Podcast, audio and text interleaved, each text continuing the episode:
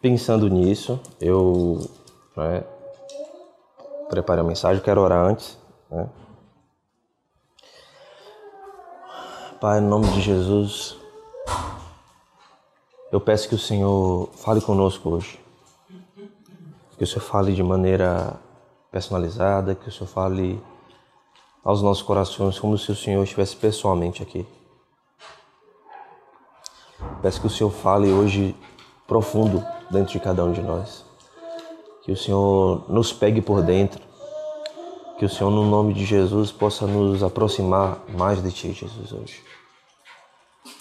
Que essa palavra possa despertar não só o nosso interesse no conhecimento da palavra, mas o interesse em conhecer o Senhor.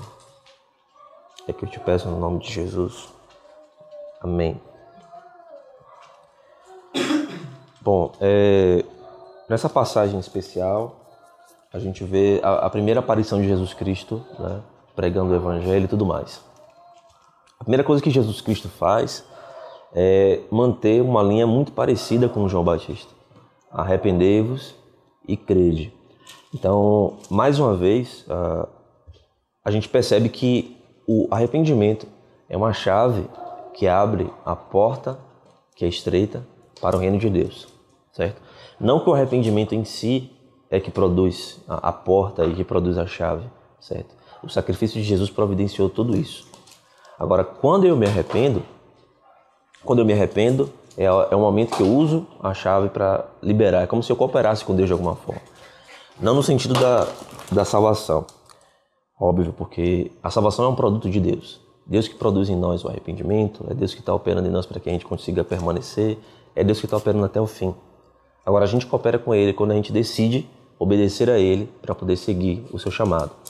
Então, o primeiro momento que, que Jesus aparece né, para chamar os seus discípulos, né, ele chama os discípulos e apresenta um breve vislumbre do que seria a vocação. Ou seja, chamado é uma coisa, vocação é outra. Então, isso tem que ficar é, muito, muito claro para a gente. Porque é, quando Jesus chama eles e dá um vislumbre do que é o, a vocação deles, eles meio que conseguem enxergar algo.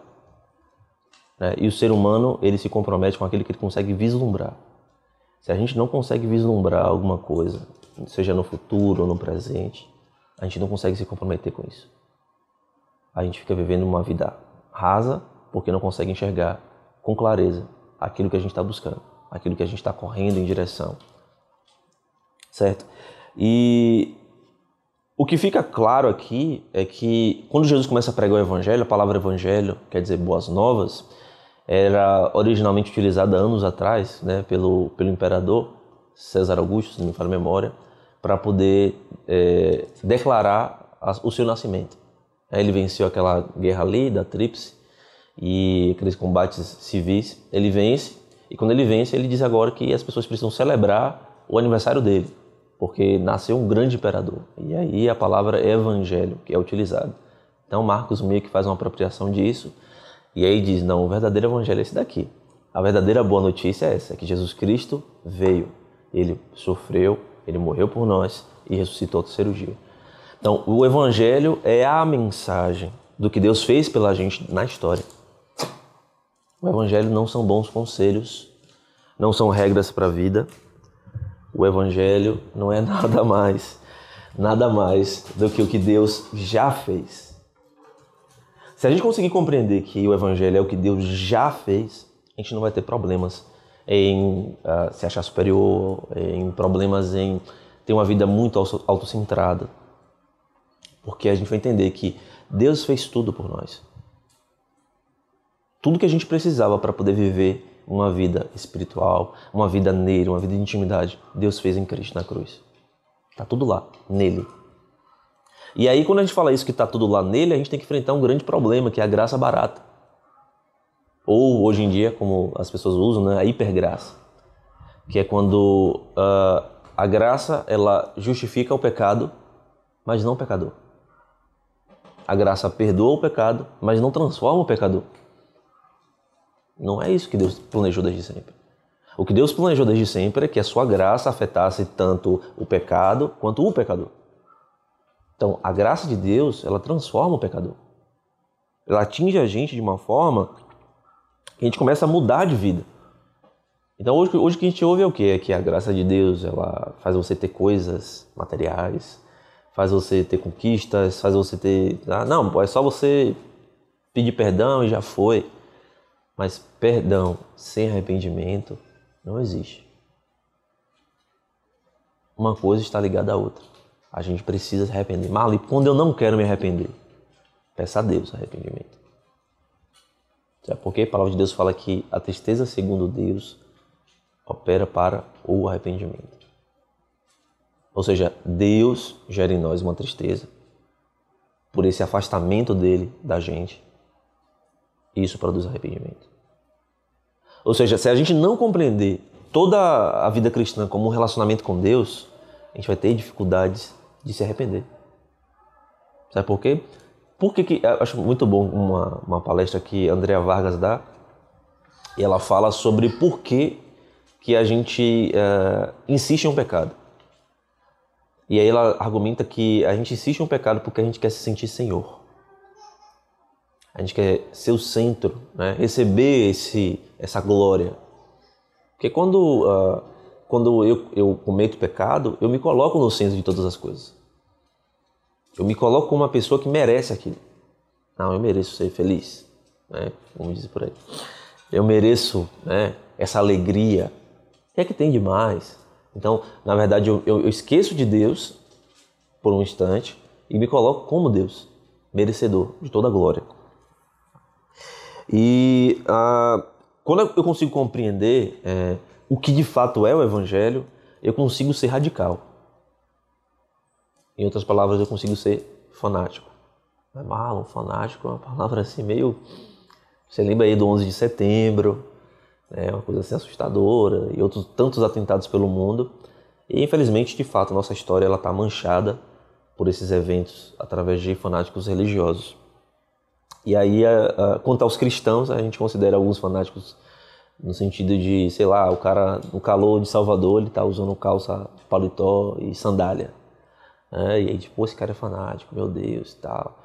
E alguns desses irmãos, não todos, eles têm, eles nutrem né, um sentimento de superioridade por eles estarem faz, cumprindo essas metas para serem espirituais. E isso é um grande problema, porque essas pessoas não entenderam o que é o Evangelho. O Evangelho não é um conjunto de regras para a vida. O Evangelho é o que Deus fez, é a mensagem do que Deus fez em nosso favor. Então, se eu entender que não é o meu mérito, não tem por que me sentir superior. E alguém que se considera superior e maltrata os outros, não é porque ele é fanático, é porque ele não é fanático o suficiente. Porque se nós tivéssemos de fato né, a radicalidade de seguir a Jesus até as últimas consequências, seríamos amorosos até o fim. Seríamos compreensivos até o fim. Ser compreensivo não é concordar com o pecado. É entender que quando alguém está no pecado e ele não quer sair dali, essa é a condição do ser humano. Então, o problema todo é que quando a gente pensa que alguém é muito errado, é porque quando a gente olha para a gente, a gente pensa, nunca estaria nesse lugar. Ele nunca faria o que essa pessoa faz. E eu não sei se vocês sabem, mas estamos em guerra contra o falso evangélico no Brasil. Estamos em guerra contra a hipergraça, estamos em guerra contra a graça barata. Porque a graça de Deus, ela converte o homem. Ela muda o homem. E é interessante que esse processo de, de se mudar é um processo é, misto. Deus movimenta uma, uma, alavanca, você vai lá, movimenta outra parte e vai destravando as coisas. Por quê? Romanos capítulo 2 vai falar que é uma responsabilidade nossa de renovarmos a nossa mentalidade. Se eu não conseguir renovar como eu penso a vida, se eu não conseguir transformar isso, eu vou continuar sendo pagão, sem perceber que sou pagão. Olha o que a Bíblia fala em, no Sermão da Montanha, que os pagãos eles estão preocupados com o dia de amanhã, eles estão preocupados com o que vão comer, com o que vão vestir. E se a gente perceber, são coisas que a gente está preocupado de vez em quando. Mas a Bíblia conclui dizendo que é disso que os pagãos se preocupam. Nós que somos filhos de Deus, a gente olha para a natureza e consegue entender que quando o pássaro está ali, ele não, você nunca viu um pássaro morto de fome, ele sempre está alimentado. Engraçado que pousou um pássaro essa semana aqui na, na varanda. Eu mostro na Débora. A Débora tá dentro, não viu. Bem forte, gordo. Eu falei, rapaz, maior que eu. Então quando a gente olha para a natureza e percebe, pô, se Deus cuida do pássaro, por que, que ele não vai cuidar da gente? E aí a gente cai em outro extremo. Eu vou ter tudo. E não é. Quando você olha para a palavra, ela está dizendo assim: ó, buscar em primeiro lugar o reino de Deus e a sua justiça, e estas demais coisas. São as coisas básicas da vida, não se preocupe. Se você colocar o reino de Deus em primeiro lugar, colocar o reino de Deus em primeiro lugar não significa abandonar todas as outras coisas. Significa colocar o reino de Deus em primeiro lugar. As outras, as outras coisas são secundárias. Jesus chama os discípulos e quando ele chama os discípulos, ele deixa muito claro, Marcos deixa muito claro o que acontece. Jesus chama os discípulos, imediatamente eles deixam o que haviam começado. Eles eram pescadores, eles tinham uma, uma profissão, eles tinham é, empregados, né? tinham homens no barco que ajudavam eles. Mas quando eles, eles ouviram a voz, eles entenderam que a coisa estava mudando. Mas não significa que todo mundo vai fazer isso? Não. Mas algumas pessoas sim vão transicionar. De um lugar onde a profissão deles é um empecilho, já outras pessoas, a profissão deles é justamente onde eles glorificam a Deus. Sabe? Então, uh, quando Jesus prega arrependimento, ele está ensinando que nós precisamos sim fazer guerra contra o pecado, como está escrito em Hebreus capítulo 12. Hebreus capítulo 12, verso número 4 vai dizer que na nossa luta ou na nossa guerra contra o pecado, nós ainda não fomos até o sangue. Nós precisamos levar a sério o pecado. Se eu não levar a sério o pecado, eu não vou conseguir obter vitória sobre o pecado e ter uma vida espiritual. Eu preciso levar a sério o pecado. O pecado não é algo abstrato. O pecado é algo que nos separa de Deus. E talvez por isso João Batista pregou sobre isso, e talvez por isso Jesus começou pregando sobre isso, antes de entrar nas vias de fato, por assim dizer. E aqui tem uma coisa muito interessante: quando Jesus chama os discípulos, é... tem uma coisa que a gente precisa entender: chamado é uma coisa, vocação é outra, certo? Chamado, existe uma coisa chamada princípio da primeira menção, que é quando Deus, uh, uh, quando você quer entender o conceito na Bíblia, você vai voltar na primeira vez que aquele conceito foi citado, para você compreender. Então, quando você vai para a Bíblia, a primeira vez que, o, de, que é, alguém é chamado é no Éden. E é Deus que está chamando. Adão, onde estás? Deus está chamando Adão, porque Adão está fora do lugar. Então, chamado não é o que você nasceu para fazer. Chamado é um convite para, para você voltar à origem. Quando você é chamado, você é recolocado dentro daquilo que você nunca deveria ter saído. Percebe? Então, quando os discípulos iniciaram seus trabalhos ali, ainda não era aquilo. Eles eram pescadores, mas ainda não era aquilo que Deus queria. Só que a gente precisa respeitar as etapas. Eles foram pescadores, mas no momento certo eles ouviram a voz. E quando a gente ouve a voz do Verbo, que é uma voz de muitas águas, de fato, a gente não consegue fazer outra coisa a não ser se render. E foi o que eles fizeram. Eles imediatamente deixaram suas redes e seguiram Jesus. Perceba que uh, o discipulado de Jesus, no discipulado de Jesus, os discípulos são passivos. E Jesus é, é a voz ativa. Jesus que é o ativo na história no sentido de que é ele que proporciona, é ele que inicia, é ele que dá o start. Na antiguidade, os, os mestres, né, eles eram arrodeados de discípulos que procuravam o tipo de mestre que eles queriam ter. Eles olhavam para um cara, porque aquele cara usa essa filosofia aqui, eu quero aprender com ele. E ele se aproximava desse mestre para poder aprender aos seus pés. E Jesus é diferente. É Jesus que nos faz o convite. É ele que nos chama para perto. E o discipulado de Jesus tem um custo. Em Lucas capítulo 14, Jesus conta uma parábola chamada parábola do construtor da torre.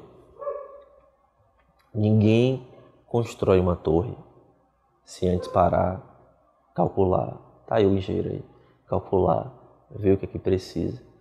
Porque se não fizer isso e tendo começado a torre, e no meio do caminho não tiver recurso para terminar, não conseguir concluir, as pessoas o encherão de chacota.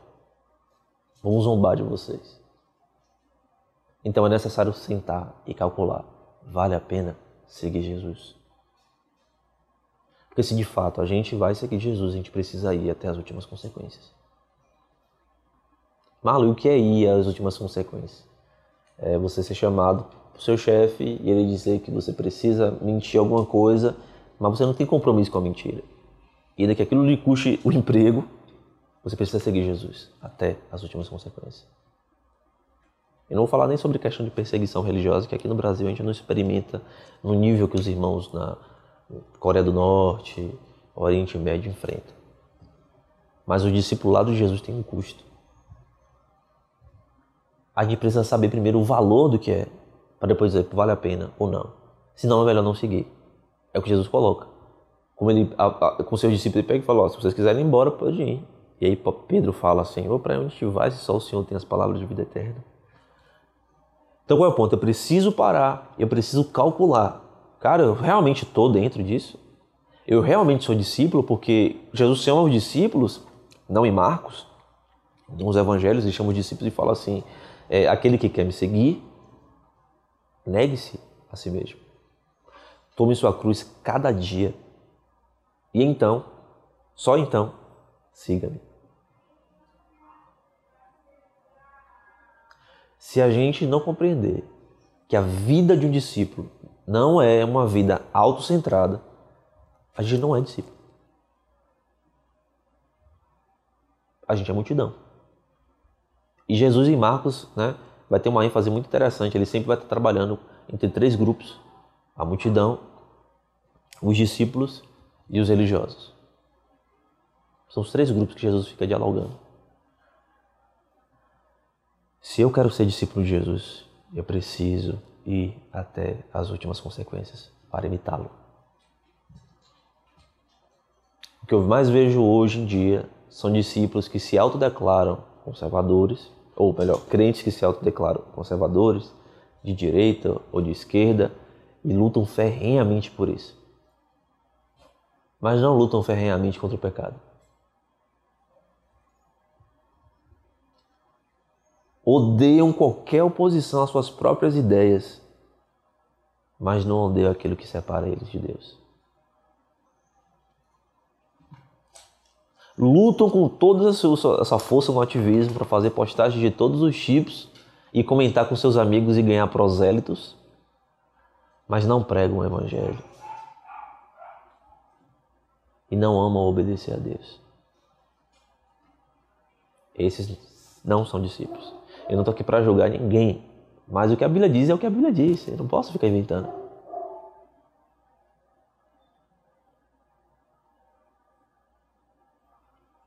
E julgar é diferente de condenar. Eu posso julgar qualquer pessoa de acordo com a reta justiça, como está escrito em João.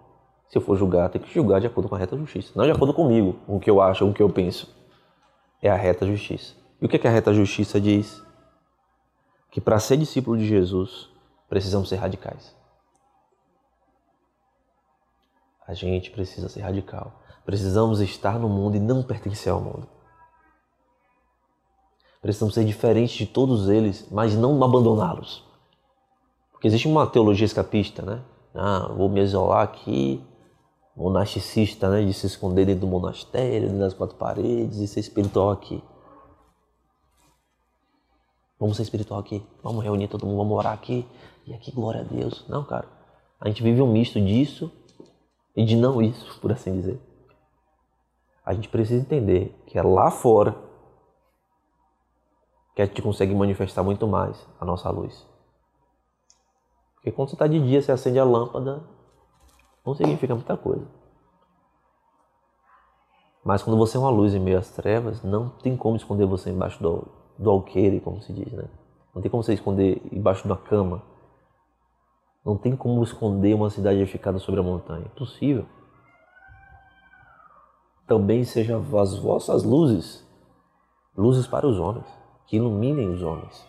Então, o convite de Jesus, primeiro, é para a gente começar a peregrinar até a origem. A gente peregrina até a, se arrepende, tira uma mentalidade de escravo. Olha como Israel é um exemplo interessante. Vamos tirar a mentalidade de escravo, peregrinar em direção à nossa origem, ao nosso destino, que é o próprio Deus, e a partir dali a gente pensar toda a nossa vida. Se eu não conseguir pensar a minha vida a partir do Evangelho, a partir de Cristo, eu estou errando tudo já. E aí a gente pensa, não, pô, mas Evangelho é para o cara que está novo na fé, é o cara que começou agora, é o cara que está desenvolvendo, né? A gente vai pregar para ele converter, e quando ele converte, a gente começa a pregar algo mais profundo. Não existe algo mais profundo. O mais profundo já é o Evangelho. E alguns cristãos precisam ouvir de novo o Evangelho, e de novo, e de novo, e de novo. Esses alguns são todos. Porque se você deixa de ouvir o Evangelho, você começa a considerar que é porque você faz, que você é bom o suficiente. O próprio Jesus, quando é abordado, né, bom mestre, ele responde: Bom é Deus. Então, por que eu estou falando dessa palavra radical? Pô, discípulo, eu preciso ser radical. Porque radical vem da palavra raiz. E quando você vai para a parábola do semeador, acho que Mateus capítulo 13, se tu fala a memória, ou é Mateus 13 ou Lucas 13, não vou lembrar agora. Mas eu tenho quase certeza, 99% que é Mateus 13. Depois dá uma olhada lá. E aí uma das parábolas, ou uma das partes da mensagem é que certo terreno, ele cai em um terreno pedregoso. E aí, como ele não tem raiz profunda, ela morre. Né? E o que é esse terreno pedregoso? Seguinte, quando uh, o cara ia arar a terra, ele passava né, o, o, o aparelhozinho lá, que eu não lembro agora o nome, criava aqueles vãozinhos, ele vinha com a semente. Só que aquilo ali, às vezes, não atingia uma rocha mais embaixo, tipo um metro e meio, sei lá, 80 centímetros. Aí parece que o equipamento ele ia atingir até 50 centímetros, mais ou menos. E aí não tinha como identificar se tinha uma rocha logo, logo abaixo de onde ele tinha plantado. Aí ele via né, crescer aquela coisa bonita e morria. Aí Jesus explica que algum, essa, esse pessoal aí que recebe em seu coração com alegria o Evangelho, não tem raízes profundas e logo esmorece. E logo morre tudo aquilo. A gente precisa estar com o coração 100% nisso. Sabe, você está estudando não é para você. Você está estudando para cumprir algo que Deus estabeleceu desde a eternidade. Você está respirando não por sua causa. Você está respirando para cumprir algo que Deus estabeleceu desde a eternidade. Se eu não pensar toda a minha vida a partir do Evangelho, além de inútil, né, serve inútil, talvez eu nem seja discípulo de Jesus de verdade. E a gente precisa fugir disso, precisamos ser radicais mesmo, para que naquele grande dia ele não diga para a gente, ah, beleza, mas eu não conheço vocês. Ou ele nos repreenda, ah, vocês dizem sim ao Senhor, mas não obedecem o que eu vos mando. Obedecer é a linguagem do crente. E um discípulo que entendeu o valor daquilo que ele está buscando, o valor daquilo que ele está, sabe? Ele tem em mente, Hebreus capítulo 12 vai falar sobre isso, que Jesus Cristo tinha em mente a alegria que ele ia viver para além dos sofrimentos que ele tava, estavam propostos para ele. Ele pensando na glória que o Pai o colocaria à sua direita, pensando nos muitos irmãos que ele iria né, produzir de uma nova humanidade, por assim dizer. Então tudo isso manteve ele. A questão é, o que é que você está vendo?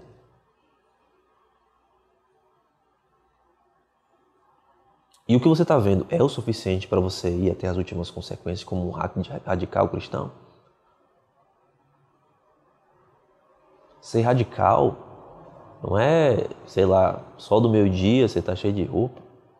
Radical é você ir até as últimas consequências contra o pecado, ir até as últimas consequências na oração, ir até as últimas consequências na meditação das Escrituras e ir até as últimas consequências na obediência da palavra, na obediência da lei.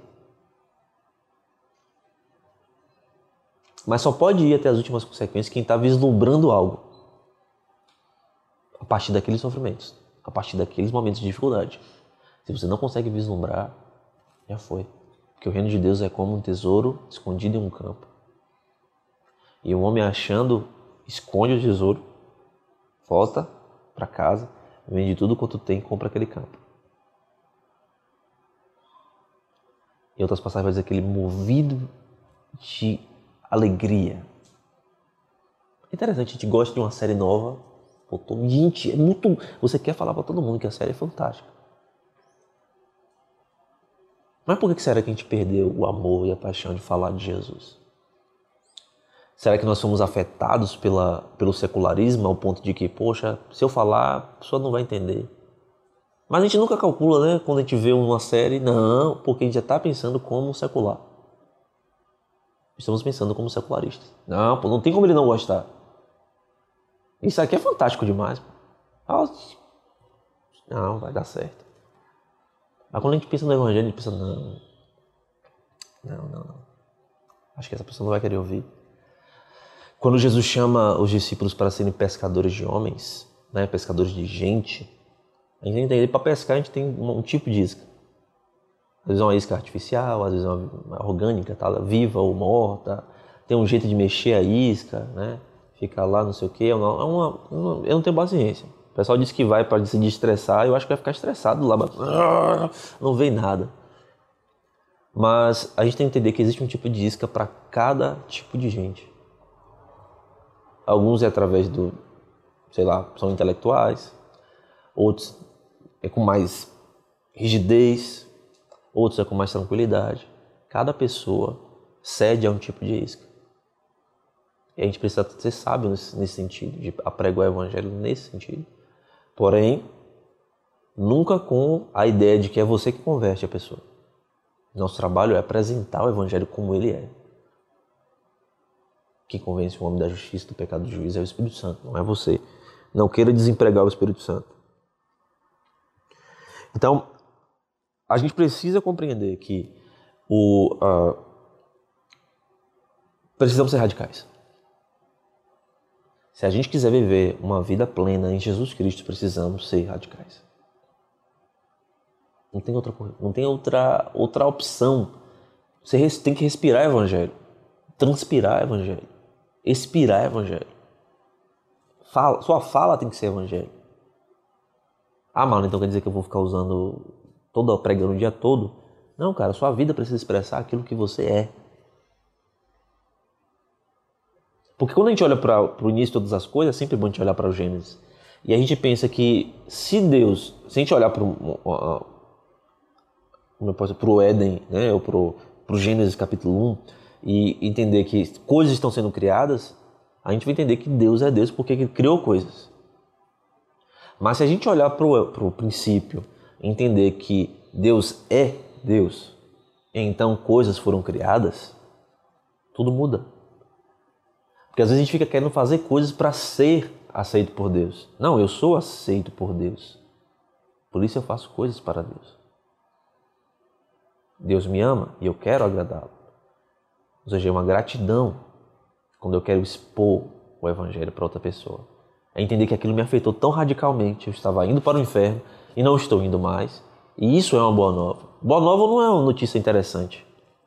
Boa nova é alguém que está em estado terminal no hospital e você chega para ele dizendo que existe um remédio, existe um tratamento que vai curá-lo. Isso é uma boa nova. Imagina que chega, rapaz, isso é uma novidade, vai ser uma série boa.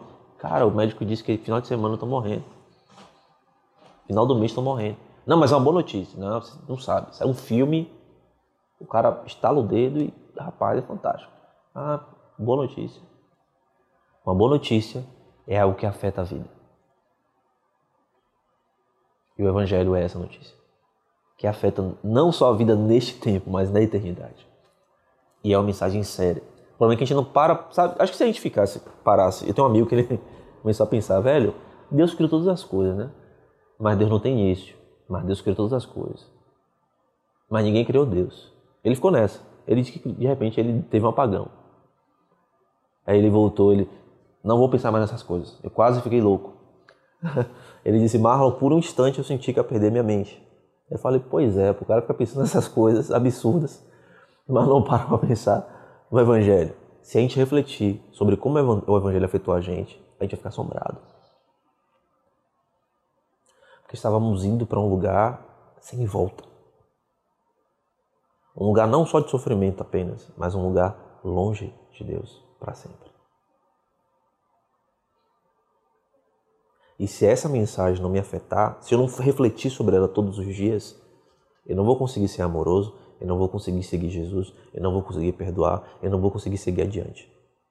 Porque as dores e os sofrimentos vão me parar. Mas se eu tenho isso, é por isso que é importante vislumbrar, tá vendo que interessante? Tá ali, ó, Jacó, a gente está fazendo a leitura anual da Bíblia, já tá o que? Gênesis 38, né? E aí Jacó ele tá ali, tá o, o, o Labão né, roubando ele, o tio, né? O tio mudou o salário dele dez vezes. Ó, agora as, as ovelhas que nascerem malhadas vão ser, é, como eu posso dizer, suas. Aí ele ia lá, só nascia malhada. Não, agora não vai ser mais malhada não, vai ser preta. Só nascia preta. Aí ele ficou, pô, não é possível, mudou dez vezes o salário do cara. O interessante é que de alguma forma, eu não sei se isso biologicamente afeta ou se foi algo que Deus colocou para Jacó fazer em obediência e Deus deu resultado para ele. Mas ele vai lá, coloca uns, né, uns gravetos talhados lá e as ovelhas, quando iam né, cruzar e tal, tal, na época do cio, que era perto do bebedouro, ele chegava lá e fazia uh, suas coisinhas e eles produziam de acordo com o que estava ali, com o que eles enxergavam. E é interessante essa, a, a, esse, esse, simbolismo assim, porque a gente produz o que a gente está vislumbrando. Se você não consegue vislumbrar o Cristo crucificado, você não produz arrependimento nunca. Se a gente não consegue vislumbrar Jesus, sabe, na cruz ali, por nós, você não consegue ser amoroso porque você acha que foi você que morreu por você mesmo. Você que é capaz por si mesmo. Mas quando o seu olho está lá, nele, como diz Hebreus capítulo 12, se o sonho está lá nele, fixado, você não tem tempo para olhar para você. Quando você olha para ele, você se torna humilde. Você sabe que foi ele que fez e você não merecia. Quando você olha para ele, você se torna devoto. Porque você estava indo para um lugar horrível e ele salvou você, ele entrou no caminho. Quando você olha para ele, você se torna amoroso porque ele amou você primeiro. Antes de qualquer ação sua em direção a Deus, Deus já tinha te amado. E o símbolo da cruz precisa nos tornar mais humildes, mais amáveis, mais parecidos com Jesus.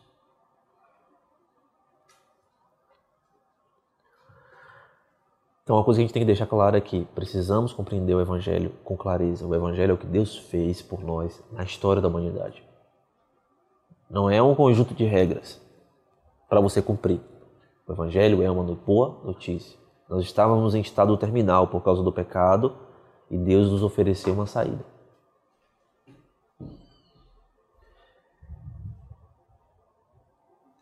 Próximo ponto. É,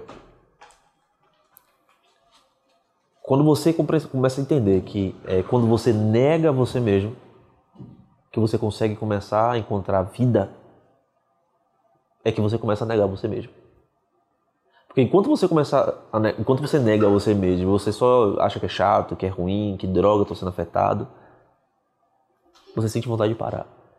Mas quando você nega a si mesmo e descobre que ao negar-se a si mesmo, você encontra mais a Cristo, quando você se tira do centro, você consegue verificar que Ele está ali agora sentado, comandando todas as coisas, até mesmo durante os nossos sofrimentos, Estava conversando com um amigo, ele fez assim, pô, mano, eu vi um sábio, um provérbio chinês dizendo que todos estamos dentro de caixas com problemas.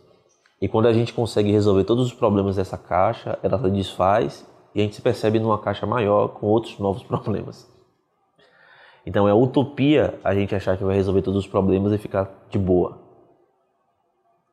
E o interessante é que, assistindo Westworld, eu cheguei a uma conclusão muito interessante.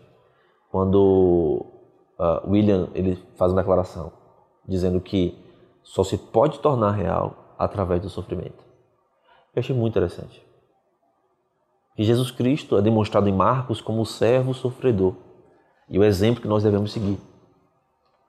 E se Jesus sofreu e aprendeu a obediência através do sofrimento, quem sou eu? O próprio Jesus fala: nesse mundo tereis aflições, mas tenham bom ânimo porque eu venci. Sofrimento é algo não só característico da vida do crente, mas da vida de todo ser humano. Nós vivemos em um mundo afetado pelo pecado. Nós vivemos em um mundo em que o Deus desse presente século é o diabo. Apesar, como o Lutero diz, o diabo é o diabo de Deus, é o cão na coleira, ele só vai até onde a coleira dele permite. Esse mundo, de fato, jaz no maligno. Jaz no maligno. Não do, percebe? Diferente. Compreender o Evangelho é a primeira coisa que a gente precisa. E a última coisa também. Se você não compreender o Evangelho, você vai viver a sua vida o tempo inteiro em fracasso espiritual. Porque, como está escrito em Gálatas, que os Gálatas caíram da graça. Por que, que eles caíram da graça? Porque eles pecaram?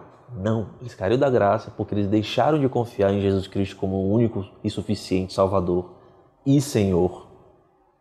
Porque a gente fala muito isso, né? Salvador, mas Senhor. E começaram a confiar nas suas próprias capacidades. Ou seja, eu não caio da graça quando eu peco, que não, é como é absurdo. O pecado separa a gente de Deus, mas você consegue encontrar perdão e ser conectado com Deus, por assim dizer, por conta da graça. Mas quando você começa a desenvolver seu próprio trabalho para chegar aos céus, Deus desfaz toda a sua obra. Quando você começa a construir sua própria torre de Babel, porque você acha que através do seu trabalho e esforço vai atingir o céu, Deus permite que tudo seja desfeito você fica em crise. Em insegurança o tempo todo. Quando é que tá bom? Pô, trabalhei tanto, esforcei tanto, será que agora Deus se agrada de mim? Pô, mas acho que não é o suficiente. Não, claro, o sacrifício de Jesus é o suficiente para você agradar a Deus. Então Jesus Cristo estabelece que a gente precisa fazer um cálculo. Calcule, vale a pena mesmo seguir Jesus? Eu sei que essa palavra é pesada, mas é a palavra da nossa vida. Se a gente não refletir sobre o valor de seguir a Jesus, a gente não vai conseguir seguir a Jesus. Ser discípulo mesmo, imitar Jesus. Imitar Jesus é ficar o tempo todo fazendo coisas que ele faz. Até que isso se torne a nossa própria natureza. Nós temos uma nova natureza, mas o fato de eu ter uma nova natureza recriada em Deus não significa que eu vou ter novas atitudes. As novas atitudes são responsabilidades nossas. Já está ali o combustível, ligar o carro e sair do lugar é sua função. Deus já te deu o carro, já te deu força, saúde, já tem combustível no seu carro. Foi Deus que colocou tudo lá. Agora você precisa bater a chave e sair do lugar. É o que a gente tem que fazer. Para encerrar, eu quero contar uma história baseado no livro de George, George MacDonald. E aí eu tentei assistir o desenhozinho na, no YouTube para poder falar um pouco mais. E ele conta a história de uma menina que vive no alto de uma montanha. E aí no subterrâneo moram uns uh, trolls. Não sei se são trolls, orc, eu não sei a palavra certa, deve ser troll. E aí vive esses bichinhos, goblins. Vive os goblins lá. E os Globes não são bons vizinhos, não são gente boa, né? Não, são, não, não, tão, uh, não são muito amigáveis. Um certo dia aparece uma fada lá no quarto da menina e aí ela fala assim, ó, se você tiver em problemas, você vai pegar esse anel aqui, colocar debaixo do seu travesseiro, aí vai aparecer um fiozinho e você vai precisar seguir esse fio para poder se safar. Mas beleza. Só que o fio, hora ele aparecia, hora ele ficava invisível. E aí, beleza, um dia ela ouviu pelos corredores, os goblins invadiram a casa dela. Ela correu, né? Teve a, ainda. Porque a gente fica paralisado, né? É interessante isso, né? Vou fazer um parêntese rápido. É, a gente fica vendo os filmes, né? Aí vem um carro e tal, o cara, pô, era só se jogar. E aí a gente vê um, um vídeo de alguém que, sei lá, foi atropelado ou o carro passou perto. Aí a gente pensa, não, pô, era só o cara ter se jogado. Só que quando eu passei por uma situação dessa, eu fiquei paralisado. Falei assim, não, vou ir aqui. E foi a única coisa que eu pensei. Eu não consegui fazer nada, não tive reação nenhuma. Graças a Deus não fui atropelado. É, mas outras pessoas foram, infelizmente, nesse mesmo dia. Enfim. ela teve o espírito, né? De chegar lá, colocar uma anel embaixo do travesseiro e seguir o fio. Começou a seguir o fio. Ela começou a perceber que o fio estava levando ela para caverna dos goblins. Ah, não, peraí. A fada, eu tenho com certeza que a fada é gente boa. E eu tô. E o fio tá me levando pra, pra onde os caras que querem me pegar não, moram. Não, tá errado isso. Ela tentou voltar. Quando ela tentou voltar, o fio desapareceu. Aí a gente lembra muito, né? Aquele que coloca a mão no arado e não olha para trás. E o fio, ele só aparecia, ele só guiava enquanto a pessoa confiava. Enquanto a menina confiava. E ela seguia adiante. E aí ela pega o fio e ela vai seguindo e tal. De repente ela se encontra um monte de pedra no meio do caminho. Ela não, não, não, não, não, não. Eu acreditei no fio, eu acreditei na fada e agora estou no meio de um monte de pedra na caverna, não tem um ponto de mais. E aí o fio seguia até dentro das pedras. Ela começou a chorar. Chorou, chorou. Ah, tô aqui mesmo, né? Ela começou a tirar as pedras. Quando ela tirou as pedras, um amigo dela estava lá dentro. Aí ele perguntou: O que você está fazendo aqui? Aí ela: Não sei, o filme seguiu. Aí na hora ela lembrou. Por que ela estava ali? E por que que seguir o fio era algo bom? Né? E a história conta que ela continua seguindo o fio e ela vai caverna dentro, enfim, resolve suas situações. Seguir Jesus não significa que vai ser sempre mil maravilhas. Mas apesar de não ser sempre mil maravilhas, você continua indo para o lugar certo. O caminho ó, é apertado e a porta é estreita. São poucos os que passam por ela. Deveria eu, por então, por causa disso, de serem poucos, é, ficar me gloriar porque estou passando pela porta? Devo, na verdade, me sentir grato, porque um caminho, um novo vivo caminho foi criado. E não só isso. Esse caminho foi criado enquanto a pele e a carne de Jesus era rasgada. E a porta é o próprio Jesus. São poucos que querem entrar em Jesus, de verdade. Que tem gente que está à beira do caminho, como o cego Bartimeu, à beira do caminho, e acha que por estar à beira do caminho está, mais, está melhor do que né, não estar no caminho. Só que estar à beira do caminho é estar fora, porque Deus não trabalha com gente morna. Ou a gente é radical e queima por Jesus. E queimar por Jesus não é ficar gritando no culto. Queimar com Jesus não é porque você está deitado chorando no chão, porque é Jonathan Edwards viu tudo isso aí. E boa parte dessas pessoas que faziam isso desviaram depois. Ah, Marlon, então quer dizer que todo mundo que. Não, deixe de ser extremista. Porque uma vida espiritual afetada pelo Espírito Santo sem emoção não é espiritual. Deus criou nossos sentimentos. Nossos sentimentos. Se você nunca chorou de gratidão a Deus, tem algo esquisito aí acontecendo com você. Nunca? Uma lágrima, pô, o que Deus fez por mim. Esquisito. Não, mas não é porque minha personalidade eu não sei, né? Se eu tivesse agora caindo de um prédio de 20 andares, indo de cara pro chão, e Jesus aparecesse no meio do caminho e me tirasse, eu, eu, eu, eu ia dar umas lágrimas.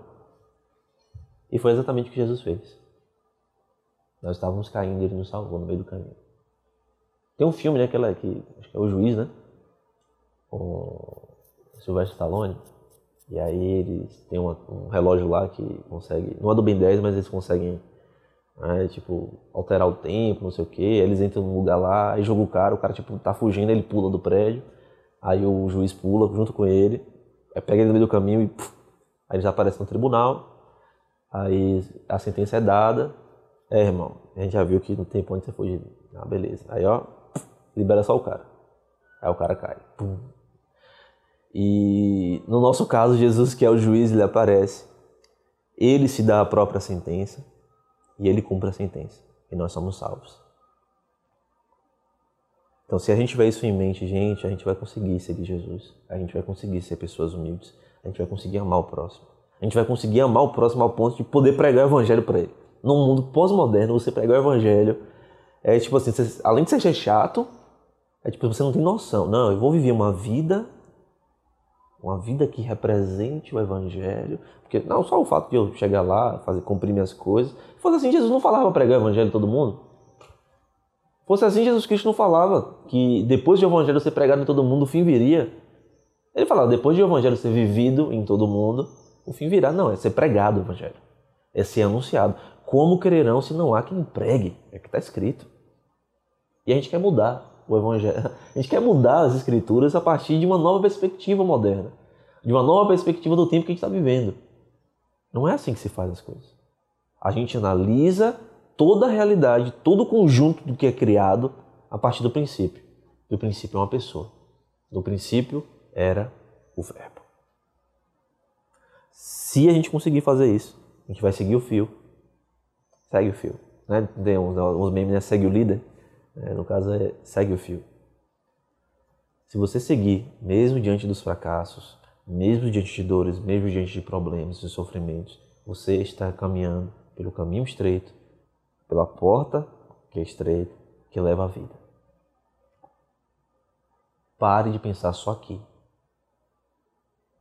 O cristianismo, para finalmente encerrar, o cristianismo é você estar com o pé, um pé dentro do tempo e outro pé na eternidade. É você estar tá com os olhos, sabe? Tem um memezinho, né? Que é um olho de cada lado.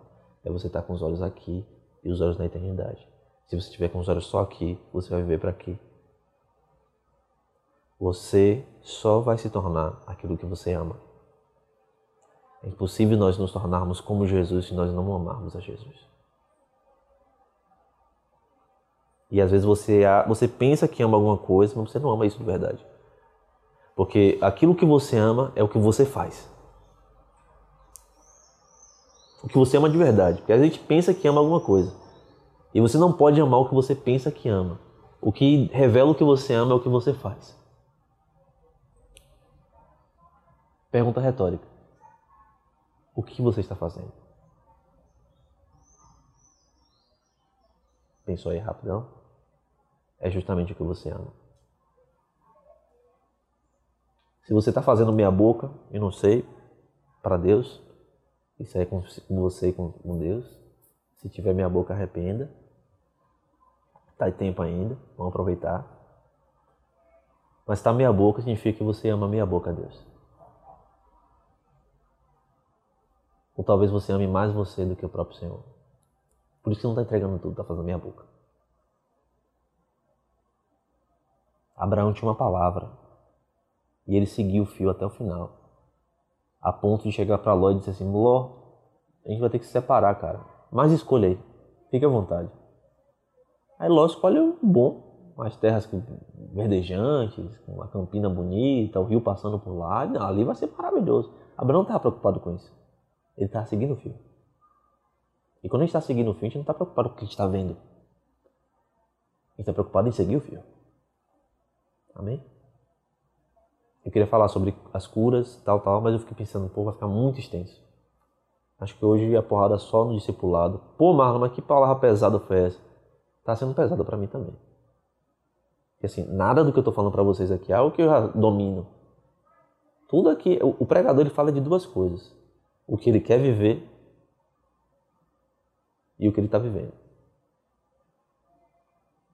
Nesse caso, é o que eu quero viver. Eu quero ser um discípulo de verdade de Jesus. Para mim não é suficiente a forma que eu vivo atualmente. Significa o quê, Marco? Que você não está dando. Não, às vezes não é o que você está fazendo. É o coração que você está colocando no que você está fazendo. Às vezes você está dando muito, mas aquele muito comparado ao que de fato você pode dar, ainda é pouco. Alguém que olha e faz menos que você vai pensar, pô, esse cara é incrível. Ah, pô, eu queria ser, eu queria ser Débora. Débora é muito resistente. É uma benção. Não, eu queria ser Alessandro Vilas Boas. É esse pessoal aí, que eu deixei de seguir todo mundo.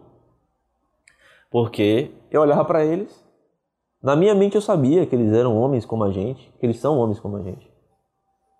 Pecadores erram, igual a gente, cometem inúmeros equívocos. Mas a graça de Deus faz eles terem a influência que eles têm e eles fazerem o que eles fazem.